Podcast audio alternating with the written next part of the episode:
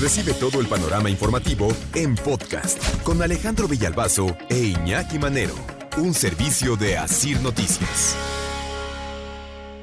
Hablemos de los resultados de la primera encuesta 2022, usuarios de servicios de telecomunicaciones.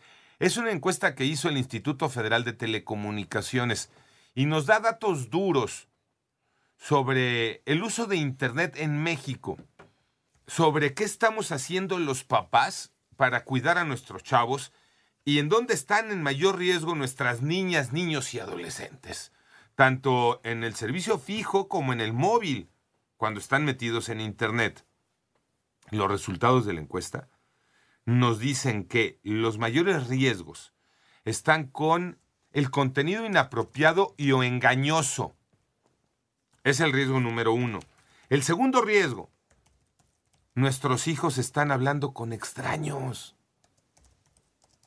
Y el tercer eh, factor, el acoso a través del el espacio digital, el ciberbullying.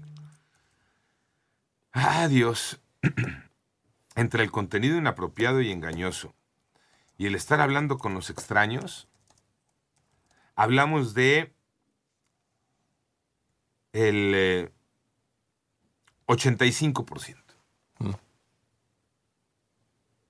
Ahí están metidos nuestros chavos, expuestos a ese contenido inapropiado o engañoso, que al caso sería para mí el mismo, y hablando con extraños.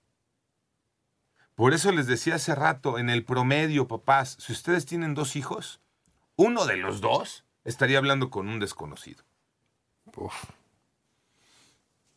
Con el riesgo que implica hablar con un desconocido. Y ya cuántas veces hemos hablado del tema. ¿En cuántos minutos ese desconocido puede sacar a tu hija de tu casa? En media hora. En media hora. Y llevársela. Sí, claro. Con engaños. Enganchándolos. Los papás, ¿qué estamos haciendo? Los papás dicen, de acuerdo con esta primera encuesta 2022, usuarios de servicios de telecomunicaciones, 24% dice que está enterado de que su proveedor de Internet le ofrece alguna herramienta de control.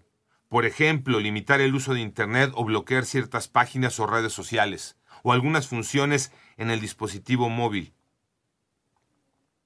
Dicen los papás, poquitos, ¿no? Poquitos, que han hablado con sus hijos sobre los riesgos que hay mientras están navegando en Internet. Pues creo que es hora de que todos entremos a una plática profunda. Panorama informativo.